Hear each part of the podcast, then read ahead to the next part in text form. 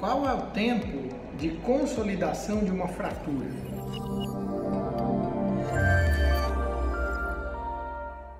Oi, meu nome é Antenor Mazui, eu sou ortopedista, cirurgião de coluna e as fraturas dependem muito do tipo da fratura, em qual osso que ela ocorreu, para a gente saber o tempo de consolidação.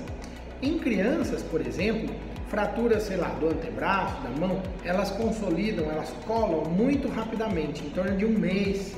E se a criança é mais novinha, às vezes até antes, a gente consegue ver a consolidação, a formação do calo ósseo. Quando a gente fala em ossos esponjosos, por exemplo, o osso da vértebra da coluna, essas fraturas demoram mais tempo para se consolidar, em torno de 8 semanas, 12 semanas, às vezes até um pouquinho mais de tempo, dependendo de cada paciente e da sua condição clínica.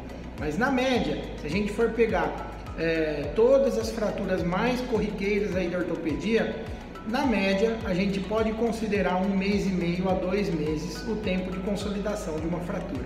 Obrigado, até a próxima!